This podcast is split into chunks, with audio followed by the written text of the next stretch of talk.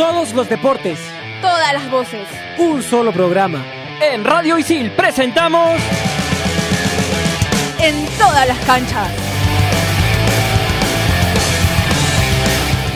Hola, hola, bienvenidos a En todas las canchas, un programa de Radio Isil. Estamos como todas las semanas junto a Fernando Loza y Alberto Vega para llevarles toda la información nacional e internacional del deporte.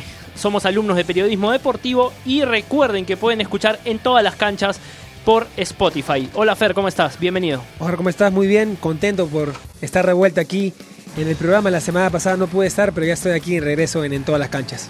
¿Todo bien? Todo bien, todo bien ya. Perfecto. Ya- ya Alberto, todo- ¿cómo estás? Todo, todo en orden. Oscar, Fernando, ¿qué tal? ¿Cómo están? Y a todos los que nos escuchan, bueno, sí, tenemos mucha información hoy y también tenemos una entrevista importante y bueno, ya lo vamos a hablar en el segundo bloque, ¿no?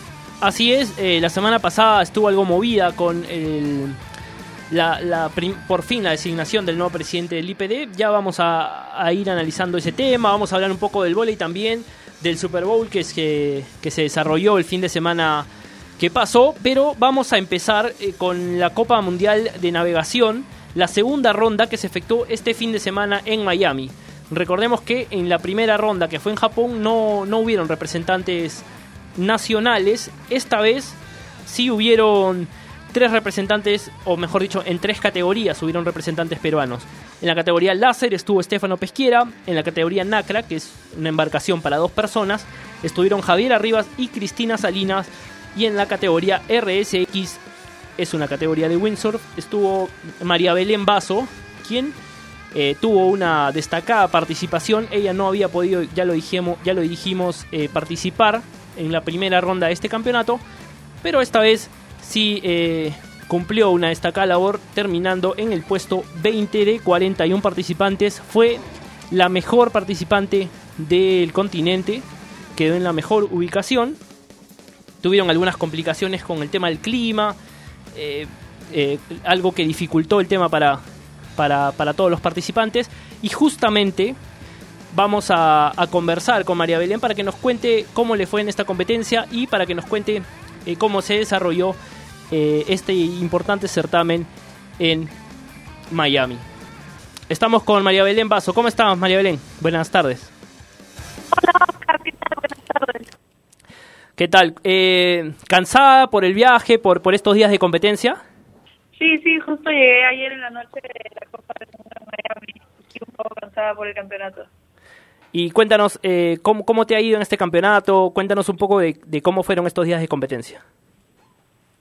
Eh, bueno, fue un campeonato bastante difícil porque las condiciones de viento fueron muy suaves, entonces fue muy exigente físicamente. Eh, pero nada, fue una semana, una muy buena semana para mí y, y otro campeonato más.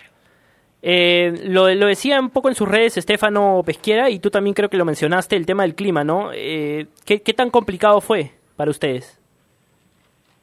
Sí, nosotros estamos más acostumbrados a navegar con vientos fuertes, porque las canchas de Perú tienen esas características, y ahí las condiciones climáticas fueron de viento suave, lo que lo vuelve mucho más exigente físicamente, porque tenemos que nosotros crear nuestro propio vi- viento, y, y eso complicó un poco los resultados.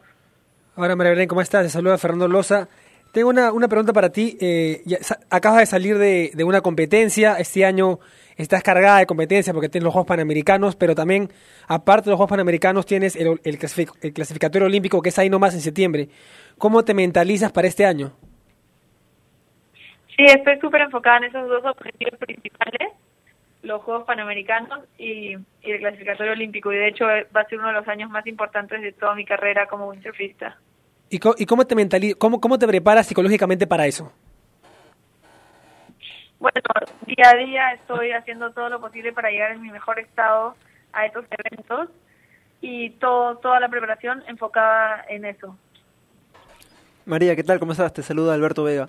Precisamente con el tema de, de los panamericanos, ¿cómo va el tema de la preparación? Eh, has tenido exactamente eh, este último campeonato, pero si nos proyectamos un poco de acá a julio, falta un poco de 6, 5 meses aprox, eh, ¿cómo, ¿cómo está la preparación? Sí, voy a, ahora, después de he vuelto a Perú. Me voy a quedar entrenando en Paracas por un mes y medio. ya que Paracas es la cancha para los Juegos Panamericanos. Y luego voy a, voy a viajar a Europa a seguir compitiendo internacionalmente contra, contra las mejores windsurfistas del mundo para seguir midiéndome y ver qué tengo que mejorar y mejorar los últimos detalles para los Juegos Panamericanos. Ahora, precisamente con, con la sede de, de- del windsurf en los Panamericanos, que es Paracas, em, ¿cómo está el tema de estrictamente de, las accesibilidades para los deportistas? Porque para todas las sedes tiene que haber unas mejoras. ¿Cómo va el, tema de la cancha ahí en Paracas? ¿Está bien o hay algunos problemas que, que tiene esta sede? Bueno, Paracas en verdad se presta muchísimo para hacer campeonatos de vela. Es una cancha natural, tipo es segura, el mar es plano, ya que es una bahía. Y sí, de hecho van a tener que hacer una sede para los deportistas. Que me parece que vamos a ser alojados todos en uno en uno de los hoteles grandes que hay ahí. Y todavía no sé exactamente dónde va a ser organizado el campeonato. ¿No se sabe exactamente Todavía dónde va a estar eh, el campeonato? ¿Dónde ser? Nosotros como tenemos que salir de un lugar hacia las canchas, donde guardamos las embarcaciones, eso todavía no nos informan dónde va a ser, ujú. pero supongo que pronto lo harán. Eh, Belén, el año pasado te quedaste por muy poco de clasificar a Tokio 2020. Eh, ¿Qué expectativas o, o de qué manera podrías tú clasificar en este clasificatorio que va a ser en septiembre? ¿Qué, qué tiene que pasar para que tú puedas acceder al cupo? Sí, el año pasado me quedan solo dos puestos de clasificar en el Mundial de Dinamarca y mi segunda oportunidad es ahora en el Mundial de Italia en septiembre, en el cual tengo que quedar entre los primeros nueve países para lograr el cupo, ya que se reparten nueve cupos para todos los países del mundo. ¿Y, y cómo, cómo ves tus, tus eh, expectativas? eh, ¿Cómo ves tus posibilidades para, para ese torneo? Yo creo que si me sigo preparando como vengo, sí lo puedo lograr, ya que eh, la cancha en la que es es en Italia, en Garda, me gusta mucho ese lugar y he competido ahí y siento que tengo confianza en que sí lo puedo lograr.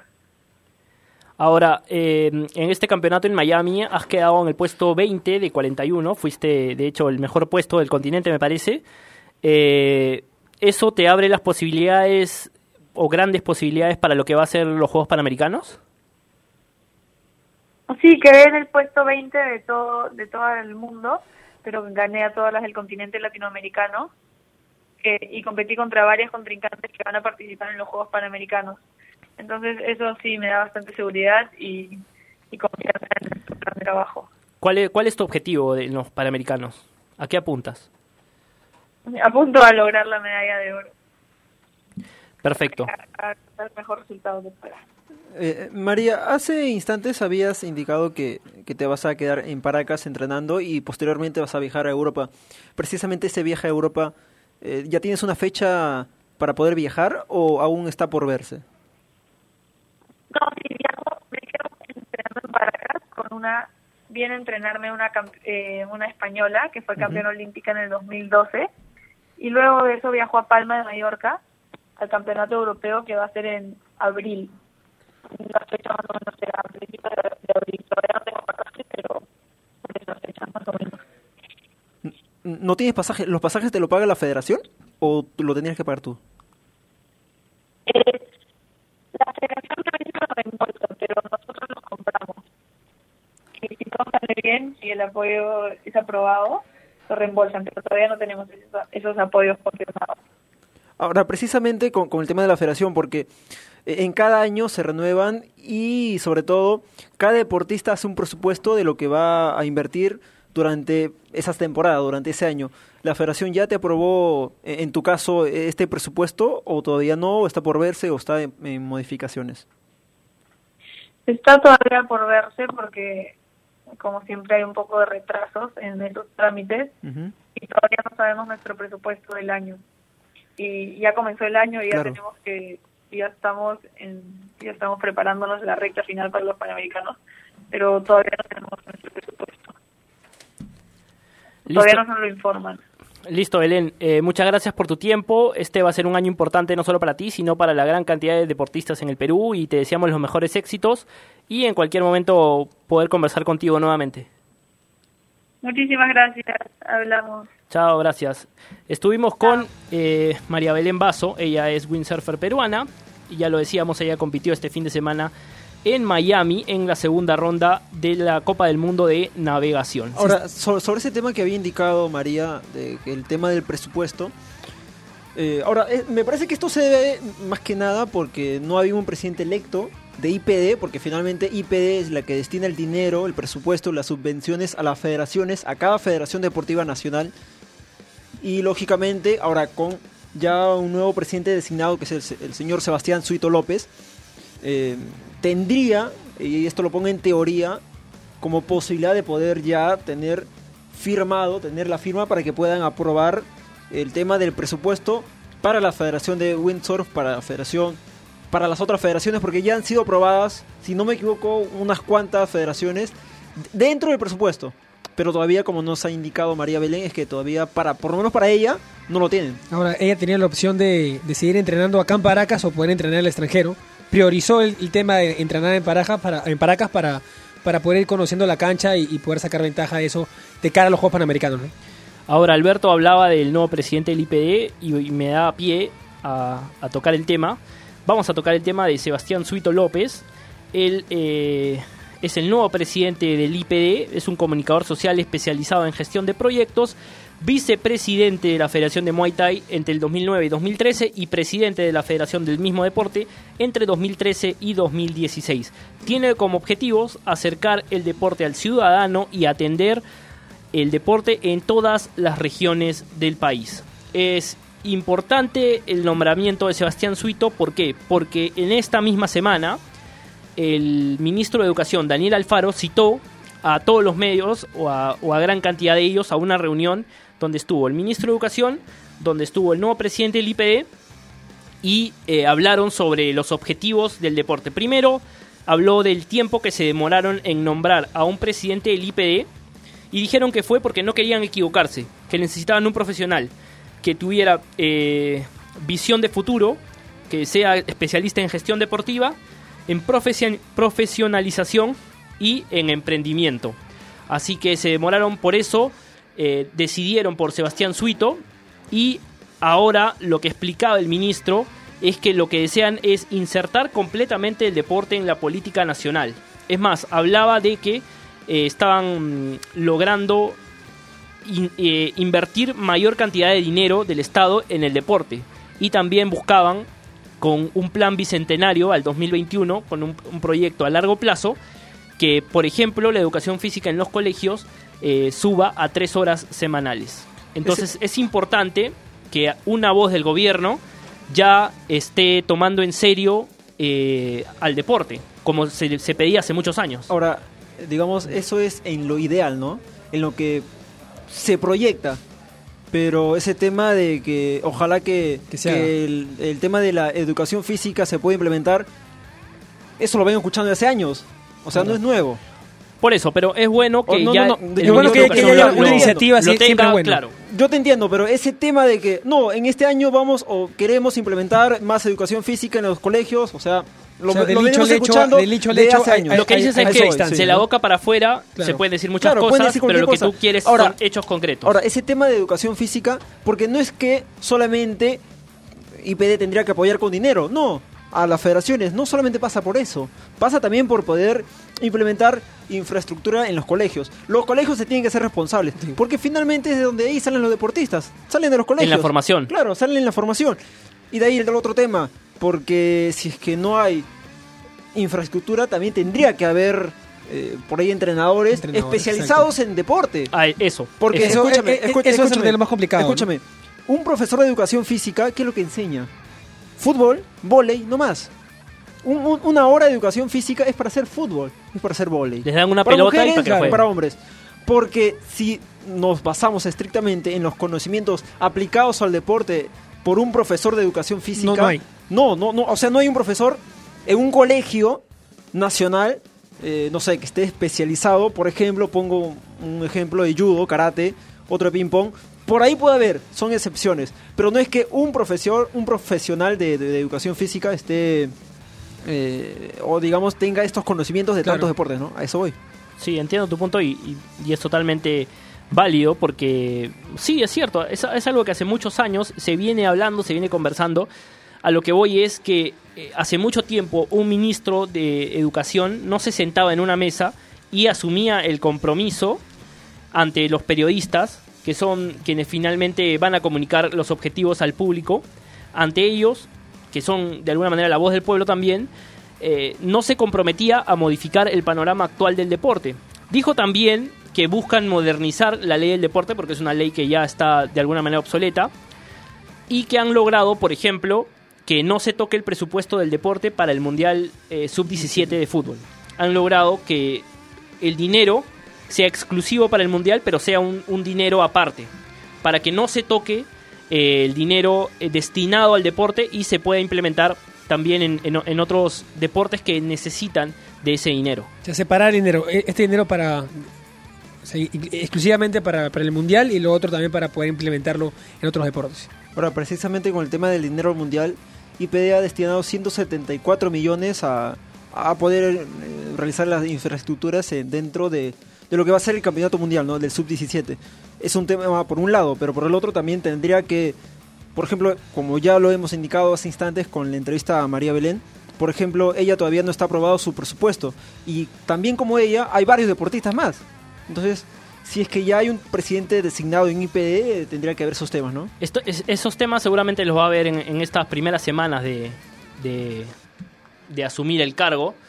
Y, y bueno, vamos a ver cómo, cómo va, eh, digamos, eh, realizando todo lo que se ha ido diciendo en estos primeros días eh, de, de mandato. Ahora, ¿el profesor eh, o el señor Sebastián Suito ha hablado con la prensa? Me parece que no. No, no, que hasta no, ahora ¿no? no, no ha hablado. Yo le, envié- le envié un mensaje, pero no contestó. Ahora, eh, Gian Ferrari, al, al- al enterarse de la salida de la señora Susana Córdoba, eh, puso su cargo a disposición, eh, algo que no ha sido aceptado por Sebastián Suito y que lo ha ratificado en su cargo como jefe de promoción eh, del deporte, ¿no? Y, y de promoción y cultura del deporte, me parece que, que es su cargo.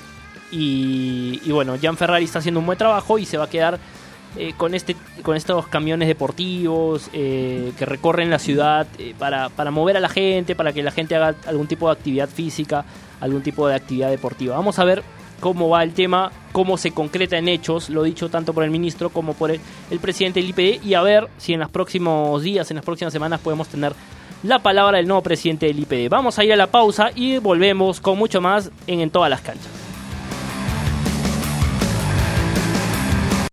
Isil Radio, radio.isil.pe. El que escucha no se equivoca. Estudia animación 3D en ISIL, la única carrera en el país avalada por Studio Art de Hollywood. Estudia en ISIL y aprende haciendo. Aprende comunicación integral de la mejor manera, trabajando para clientes reales. Estudia en ISIL y aprende haciendo. Isil Radio, el que escucha no se equivoca.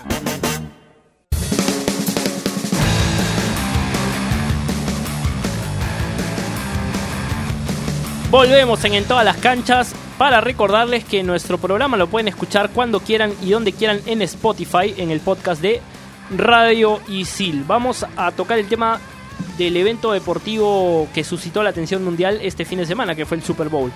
Triunfo final de los Patriots por 10 a 3 a los Rams. Lo- 13-3. 13 a 3. 13-3. ¿Cómo fue 10 a 3? No, 13-3. fue 13-3. 13 a 3. Sí. Ok, perfecto. Eh, triunfo de los Patriots, lo que le valió ser o- obtener su sexto título, su sexto anillo de Super Bowl. Ahora, eh, el punto que define el partido en realidad, no sé si lograron apreciar este tema. Tom Brady eh, lanzó un tiro de 37, un pase de 37 metros y finalmente fue justo donde cayó en la yarda 40 y ya para poder continuar con el juego fue precisamente en ese lanzamiento donde se produjo el touchdown Sí. y ya digamos definió esa jugada del claro. partido. Claro, porque, 37 metros, porque 37 yardas. treinta- sí, yardas. Que no, fue- no, no, metros, no, no, perdón, metros, metros, metros. Que fue En la finalmente. yarda 40. claro, porque que fue- faltando 8 son minutos al 37 partido a metros. 3-3. 3-3. Claro. Y esa jugada permitió que, que los Petros puedan, puedan sumar 7 puntos más y lleguen a los 10, ¿no? Que Y fue finalmente la eh, ventaja. la única incursión de uno de los dos equipos en la zona roja. La zona roja es- son las últimas 10 yardas del campo y esa fue la única incursión de los equipos eh, en, en la zona roja que terminó en el touchdown de los Patriots, que al final marcó la diferencia y que eh, te marca lo que fue un partido donde las defensivas Claro. tuvieron mucha relevancia, ¿no? El resultado llama la atención, ¿no? 13-3. Se convierte en, en el Super Bowl con, con- con me- eh, con menor cantidad de puntos en la historia. Pero hay- una estadística que de alguna manera eh, va en contra de los Rams y, y era que el, el- el mariscal de campo que se enfrenta por primera vez a Bill Belichick, que es el técnico, el entrenador en jefe de los Patriots, gana solamente en un 26% de las veces. O sea, el tipo es un es, muy es muy pensante para, para las defensivas, tiene muchas combinaciones, tiene muchas variantes y eso hace que un mariscal de campo que lo enfrenta por primera vez o que enfrenta por primera vez a los Patriots tenga muchísimos problemas para destrabar esa situación y eso le pasó a Goff, que había demostrado ser un gran mariscal de campo, pero con 24 años no pudo contra la experiencia de la defensiva y contra la experiencia de Tom Brady, que con 41 años obtuvo su sexto anillo de, touch, de Super Bowl. Ahora, para la gente creo que hubiera sido más bonito que haya más puntos, ¿no? El hecho de, que, bueno, decimos que se priorizó la defensiva, que, que fue un buen partido en lo defensivo, pero para el público creo que hubiera sido más lindo el, el- el que haya más, más puntos en ese Super Bowl. Sí, claro, eh, definitivamente. Eh, antes del 2002, antes de que lleguen Belichick y Tom Brady, los Patriots no tenían ni un solo anillo de Super Bowl.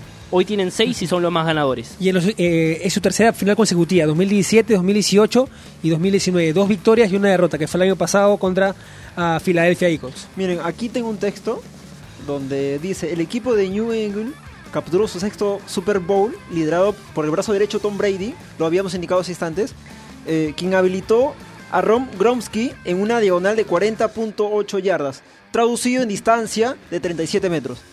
Ahora, fue precisamente esa jugada en la yarda 40.8 donde, ya lo habíamos indicado, eh, digamos, está cerca a la raya final, a la raya final donde se produce el touchdown y precisamente en, en esa acción fue estaban 3 a 3, estaban 3 a 3. Faltando Die- 8 claro, minutos. Claro, estaban 3 a 3, estaban a 8 minutos de- en, el, en el cuarto cuarto. Ya para poder terminar el juego, estaban empatados. Se produce el touchdown y ya marca una clara diferencia en el marcador. De 10 a 3. Claro, y precisamente puede llegar ahí la siguiente jugada que ya hace ganador a, a los Patriotas, ¿no? Así es. Eh, sí, lo marcabas bien. Esa fue la, la única jugada eh, que, que pudieron llegar el- el lejos lo- los Patriots y finalmente con una, con una jugada terrestre de Sonny Michel se pudo, incur- pudo incursionar entre la defensa y eh, lograr el touchdown para los Patriots. Solo para complementar, mi- miren las diferencias entre, entre los marcadores de, de las últimas tres finales con esta última. La de 2016 quedó 24-10, 2017 28-34 y 2018 33-41. Y en las tres, ¿qué equipo estuvo? Ya mira, en la, en la 2016 estuvo Denver Broncos y Carolina Panthers. En 2017 estuvo At- Atlanta Falcons y, y los Patriots otra vez. En 2018 también estuvo los Patriots y Philadelphia Eagles. Así es. Eh, lo que te marca que los tres, eh, los Patriots han estado en los tres últimos Super Bowls. últimos, como, como- como Eh, perdieron el, el año pasado frente a los Eagles y este año se pudieron cobrar la revancha. Vamos a hablar de squash porque Fer es el experto en squash y nos va a contar las últimas novedades eh, sobre, Me pone- me sobre, mete presión, ¿no? sobre este deporte y sobre el representante peruano más exitoso, ¿Qué pasó con Diego Elías? que es Diego, Diego Elías. Elías se volvió a meter en el top 10 de la PSA porque obtuvo la medalla de plata en la Motor City Open que fue ese fin de semana. Cayó ante, ante un egipcio, el egipcio que es el número 9 del mundo. Y bueno, esto, eh, eh, el, obtener esta medalla de plata le, permitió volver al, al top 10 de la, de la PSA. ¿no? El partido fue un partido muy disputado, muy parejo. Diego Elías comenzó ganando el primer set pero luego ya salió la jerarquía del egipcio para poder darle vuelta 2 a 1. Diego Elías eh, forza el, el, el- quinto set y ya en el quinto set también el, el egipcio pudo, pu- pudo ganarle ¿no? a, a Diego Elías que el, año pasado también compitió en, en este torneo pero quedó eliminado en, en la, en la primera ronda este torneo pudo cobrarse la revancha, pero como que le queda la espinita de no poder campeonar, ¿no? En- entre el 2018 y el 2019, Diego Elías ha disputado tres finales, pero hasta ahora no ha podido ganar ni una, ¿no? Así que es una deuda pendiente para él. Ahora, eh, Diego Elías pasa una ronda y juega contra un egipcio. Pasa Siempre, cuarto de siempre, final, siempre. juega contra un egipcio. Pasa semifinales, Siempre. juega contra un egipcio. Juega la final, juega contra un egipcio. Egi- le- e- Egipto es una potencia mundial en squash, como, como siempre he mencionado. En el top 10 de, de por lo menos unos 6, unos 7 representantes. ¿Lograste ver el partido? ¿Lo transmiten? Bueno, por internet no, pero... Sí, sí, pero no, no lo transmiten en, en directo, luego, luego suben los videos, ¿no? Ah, no lo suben en Sí, no, directo. bueno, en esa oportunidad no lo vi en directo, pero el partido estuvo bien, bien reñido. Estuvo parejo hasta el 8 hasta 8-8 en el último set.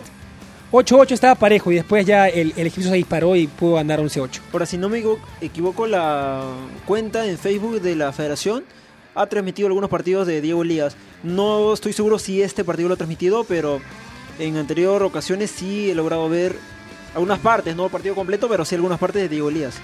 Eh, que va a ser un, un- un gran año para él, ¿no? Sí. Que este año empezó fuera del top 10 y ya ha, ha podido lograr los resultados que lo han vuelto a ingresar a, a estar entre los, entre los 10 mejores del mundo. Y debe ser, y debe ser de, de- de nuestras mejores cartas para Lima, 2000 y- Lima 2019 Ah, de todas maneras. sí. Debe ser una de las cartas principales dentro de la delegación peruana para poder obtener una, una medalla en los Panamericanos. La sede es en Villa María. Y hablando de los Panamericanos, esta semana estamos a 200 días de eh, los Juegos Panamericanos y para Panamericanos Lima 2019. Vamos a hablar de volei porque este fin de semana eh, hubo un partido polémico. Hamza Regatas. Un partido entre Hamza y Regatas que fue, por decirlo menos, polémico por el mal arbitraje del señor Luis Guailinos. Es más, eh, Hamza ha mandado una carta de protesta ante la Federación Peruana de Voleibol para que el señor Guailino sea evaluado y que por favor no se le vuelva a programar por su mal accionar. Él eh, fue fueron básicamente en dos puntos que, que, que perjudicó a Hamza. En uno de ellos, eh, un- una pelota que claramente chocó en, en Carla Ortiz. Y en algún momento me parece que hasta la misma jugadora lo admite y el árbitro no, no, da- no, da, no da vuelta atrás en su decisión y termina perjudicando a Hamza, eh, que termina perdiendo 3 a 0, es verdad, no por culpa del árbitro, pero sí eh, de alguna manera eh, psicológicamente tiró abajo el trabajo de las chicas de Hamza La- la- la- las desenfocó, ¿no? Desenfocó Sí. el partido. Y por los reclamos fue expulsada María Fátima Costa. La libero. La, La libero, de, de- de- de de Hamza, Hamza. sí. Eh, el, el presidente de, Hamza pidió que, que la Federación Peruana de, Vole pueda actuar de oficio contra, contra, contra el árbitro porque dice que, que este tipo de acciones manchan el- al deporte y, y el espectáculo del, del vóley, ¿no? Una pena, ¿no? Y, y lo que yo no entiendo es si es que Carla Ortiz, jugadora de regatas, admite que la toca. De, Hamza. No, Carla Ortiz, Ah, jugadora de regatas. eh, admite que toca a la pelota. Y la pelota se fue fuera. Y el, árbi- el árbitro, ¿por qué no, no dio atrás en su decisión? Eso de alguna manera ya da que pensar, ¿no? Claro.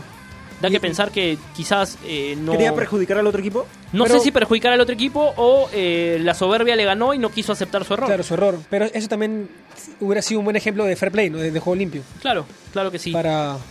Eh, la San Martín, luego de despedir al técnico argentino Julián Álvarez y eh, asumir Martín Rodríguez, eh, tuvo resultados dispares este fin de semana, perdió contra Chírcolo 3 a 2 y le ganó a Cise por 3 a 0. Hay que decir también que el sábado hubo duelo de punteros entre Regatas Lima y Alianza Lima. La victoria fue para el cuadro blanquiazul por 3 a 2 y continúa como escolta con 28 puntos a 3 puntos del Regatas que tiene 31. Regata está en la cima con 31 puntos y se afianzó también después de, también de la victoria contra, contra Hamza. Así es. Y bueno, eh, al final terminan clasificando los ocho primeros. Entonces la posición en la tabla, si bien te da solamente el hecho o, o, digamos eh, la ventaja moral de alguna manera de haber quedado primero o segundo, eh, no, no, no dice mucho. No, es- en, en esa oportunidad no es que el primero enfrenta al, al octavo. No, o es. Depende. Depende. es- pero e- eso es relativo Claro, también. es relativo, es Es relativo, porque, relativo. Porque eso puede ser una ventaja, pero también una, desventaja, pues, ¿no? Un equipo. Recuerda que San Martín el año pasado clasificó como cuarto y terminó campeón.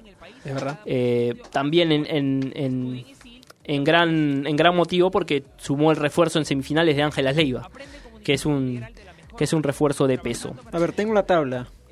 El primero, Regatas con 31 puntos. Segundo, Alianza con 28. Tercero, San Martín con 24 puntos. Cuarto está Géminis con 23. Quinto, Lavallejo con 22 puntos. Sexto está Hamza con 19. Séptimo está Sporting Cristal con 18. El octavo lugar es para Chírcolo con 14, el noveno para Tupac Amaru con 9 puntos y el décimo la Universidad CICE con solamente 5 puntos. Recordemos que Cristal era el líder, pero perdió todos sus puntos, eh, todos los puntos que consiguió en el 2018 eh, por, por una mala inscripción de Patricia Aranda, una jugada- la jugadora española, que fue inscrita como peruana, pero no tenía los documentos en regla eh, y tenía que ocupar un cupo extranjero como, como era lo normal, como hace cualquier jugador extranjera. Se le, se le inscribió como peruana pensando que tenía eh, toda, la, toda la documentación en regla y eh, se le quitaron los puntos al equipo cervecero. Entonces, por eso está en una posición de alguna manera que no refleja el nivel del equipo en, la cancha. Vamos ahora a hablar de, del béisbol porque este fin de semana eh, se clasificaron las últimas elecciones para Lima 2019. Canadá, Colombia, República Dominicana y Nicaragua fueron los equipos que clasificaron a Lima 2019 y se unieron Argentina, Puerto Rico, Cuba y Perú eh, para ser los ocho equipos que van a participar en los Juegos Panamericanos. Recordemos que el béisbol se va a desarrollar en la Vía Deportiva del Callao y solo habrá categoría masculina. En el Callao. En el Callao, sí. En Villa María, softball. Sí. Yo tenía entendido que béisbol en Villa María. No, se va a desarrollar en, Sí, en Callao, el, Callao. en el- Yo tengo en el- ajá. Sí, porque en la Villa información Deportiva del Callao. Porque en Villa María va a estar softball, eh, Softball. perdón, eh, rugby, eh, la paleta frontón, squash también donde está Diego Lías y algunos deportes más. Yo tenía Ah. entendido que béisbol iba a Villa María, pero ya que No. ustedes me dicen a, a Villa Callao, sí. entonces, bueno. Listo, nos vamos a ir recordándoles que pueden escucharnos en Spotify como en todas las canchas. Nos vemos la próxima semana. Chao. Radio